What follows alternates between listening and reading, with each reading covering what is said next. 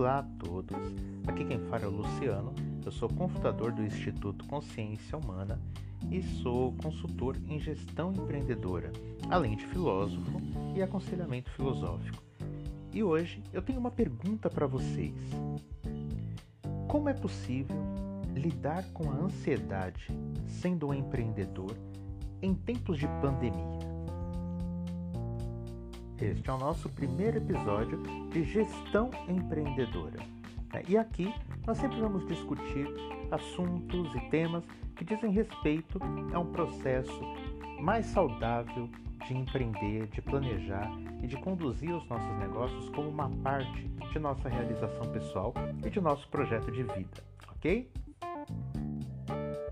Você sabia que boa parte de todo o sentimento de ansiedade que a gente experimenta ela está muito mais relacionada com a nossa relação com o tempo, com a nossa percepção do futuro, do que realmente com a quantidade de problemas que a gente tem que enfrentar. Muita gente não percebe essa diferença. Mas grande parte da nossa dificuldade se deve ao fato de que a gente não vive e não experimenta de verdade as nossas próprias experiências no momento presente em que elas acontecem. Você já parou para prestar atenção quando você está fazendo o café da manhã? Quando você está pegando o pó de café, colocando ele no coador, o cheiro que ele tem, o momento que você deposita a água quente nele, você sente aquele aroma, é a experiência do sabor, tudo isso você presta atenção quando você está fazendo. Ou na verdade, quando você está fazendo o seu café, você já está pensando em todas as situações que você vai ter durante o dia e todos os problemas que você vai ter para resolver. Ou mais ainda, Além de pensar nos problemas do dia, você já está pensando em questões do futuro muito mais distante, como aquelas que vão acontecer no final do mês ou aquelas que vão acontecer no final do semestre, dependendo do tipo de entregas que você tem que fazer ou do tipo de planos que você estabeleceu é, dentro de um conjunto de metas que você vai ter que atingir. Esse é um dos grandes problemas que nós temos. É a nossa dificuldade em conseguir ficar parado, quieto, tendo as nossas experiências exatamente quando elas estão acontecendo. E isso não é uma coisa nova, né? Não é uma coisa que a gente fala, meu Deus, devo ficar desesperado porque só eu faço isso. Não, não é só você e nem ao menos é uma coisa nova. O filósofo Epicuro, ele um, é, foi o fundador do chamado epicurismo e que tinha como pressupostos uma vida simples e que era baseada em tudo aquilo que nós fizéssemos que evitasse a dor e que procurasse os prazeres. Por esse motivo, ele ficou conhecido como filósofo hedonista.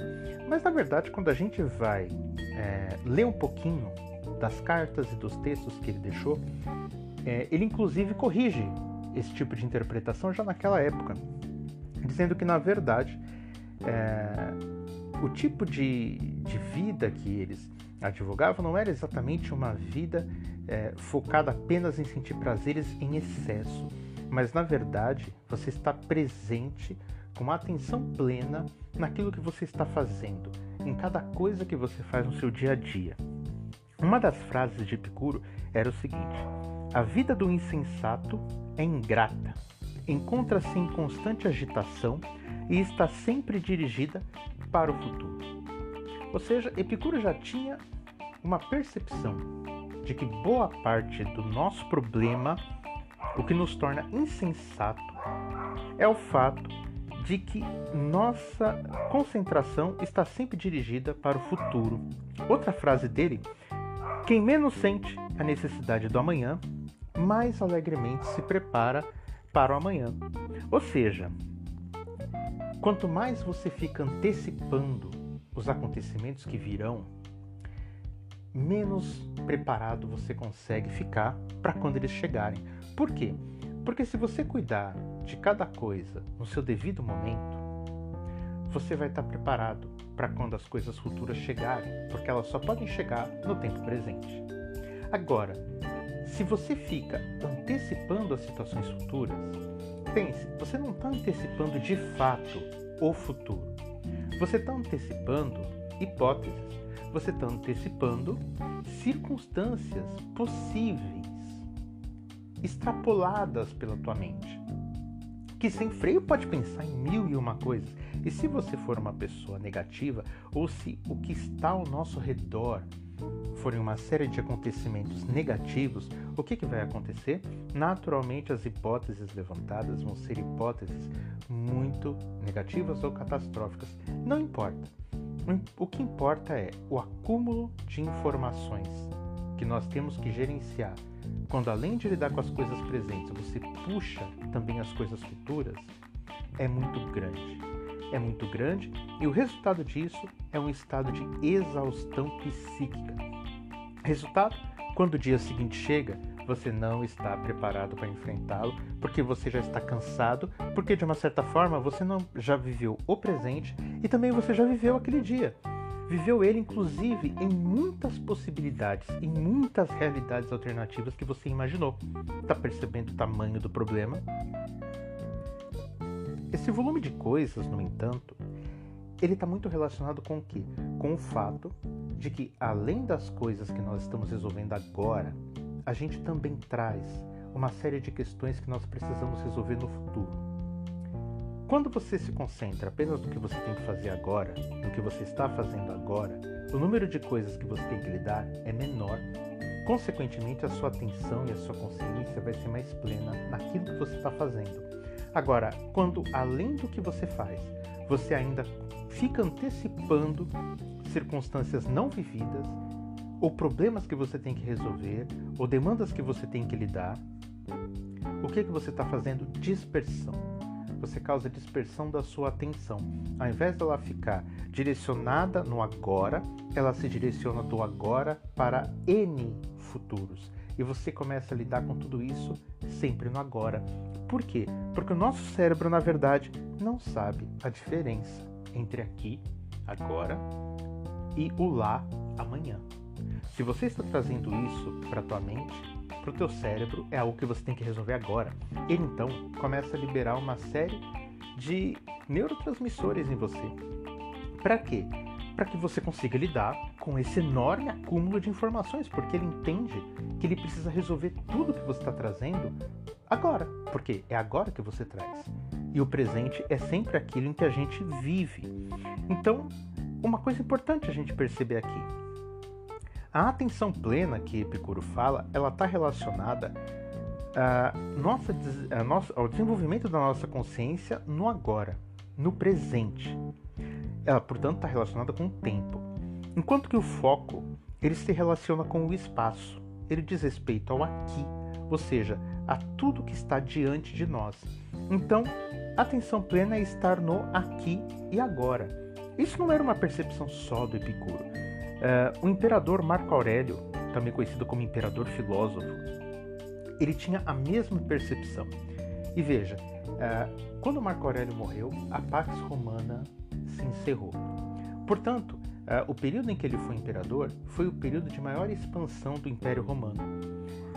e, naturalmente, quando ele veio a morrer, esse império começou a decair com inúmeras invasões. Então, imagine, um império daquele tamanho tinha que ser gerenciado por uh, uma pessoa. Né? E como que ele gerenciava isso? De uma forma semelhante à de Epicuro, ou seja, ele se concentrava no presente. Ele dizia o seguinte: abandona, pois, todo o restante e conserve somente uns poucos preceitos. E além disso, lembra que cada um vive exclusivamente o presente, o instante fugaz. E ele ainda completava: porque somente podemos ser privados do presente posto que possuímos apenas o presente.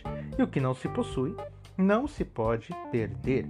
Portanto, nós não possuímos o futuro e nós não possuímos o passado. O passado já foi. Ele serve para nós. Nós olhamos para ele por quê? Porque nós precisamos aprender com aquilo que nós erramos ou, com, ou lembrarmos dos ensinamentos que recebemos. O futuro, ele não é nosso.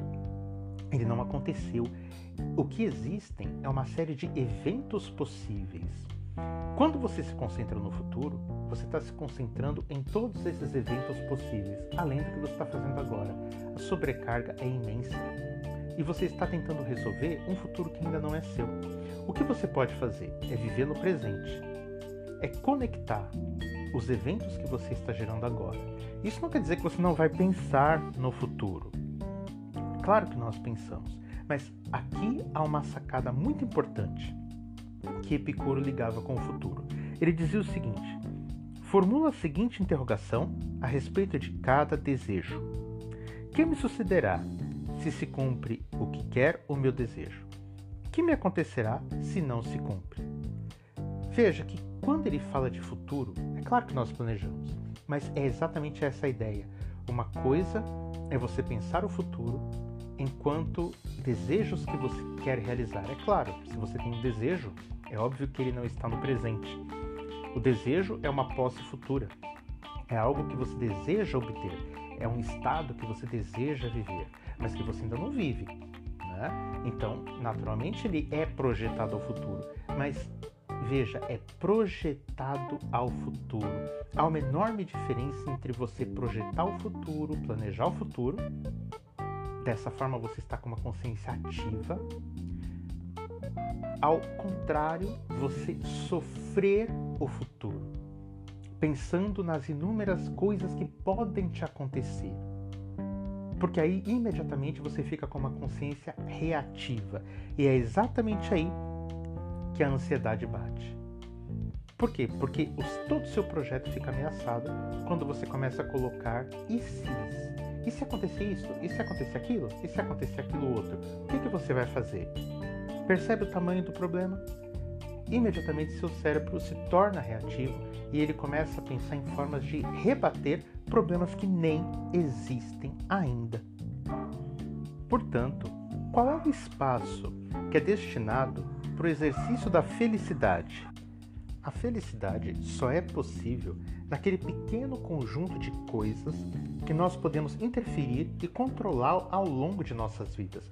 Ou seja, na sua vida particular, na sua vida familiar, naquilo que você planejou no seu empreendimento, em cada etapa que você planejou ali, em tudo aquilo você pode encontrar felicidade exatamente no momento em que você se ocupa deles. E aí vem a grande chave para a gente ficar sempre alerta sobre quando a gente começa a se colocar em situações de estresse e de risco. Quando nós estamos no presente, nós estamos num estado de ocupação. Quando a gente está num futuro imediato, ou seja, você está planejando e está projetando e está de uma maneira ativa, agindo no presente para chegar naquele estado que você deseja no futuro, você está num futuro imediato, é um estado também de ocupação. Quando que você começa a entrar num estado de ansiedade? Quando você começa a trabalhar futuros hipotéticos. Por quê? Aí você começa a trabalhar num estado de pré-ocupação, ou seja, você fica preocupado com todas as coisas que podem vir a acontecer, ao ponto de você nem mesmo viver o estado presente. Entenda isso. Quando trazemos todo o futuro hipotético para o nosso presente, nós abandonamos o presente. Nos tornamos o fenômeno da presença ausente. Ou seja, você está aqui, mas está ausente. Está no seu trabalho, mas está ausente. Fica cativo do futuro. Fica o tempo todo pensando em futuros hipotéticos, em cenários que você precisa realizar. É claro que todo empreendedor tem que pensar em cenários, mas veja, nós temos ferramentas que fazem cálculos estimados daquilo que a gente está vivendo hoje, das nossas metas e permitem construir cenários. Ou seja, quando você faz isso, você está trabalhando não é exatamente com futuros hipotéticos, mas sim futuros imediatos, que é o que você pode controlar. Qualquer coisa que extrapole isso, você vai entrar num estado de preocupação. Portanto, viva o que você faz hoje. Atenção plena não é apenas uma ação racional, é se jogar em cada pequena experiência do agora. Acredite, com certeza seu negócio, suas experiências, sua vida familiar e pessoal vão ficar muito melhor quando você conseguir se concentrar exatamente no momento presente em que você faz as coisas. É isso, espero que vocês tenham gostado e aguardem o próximo episódio. Até mais, pessoal!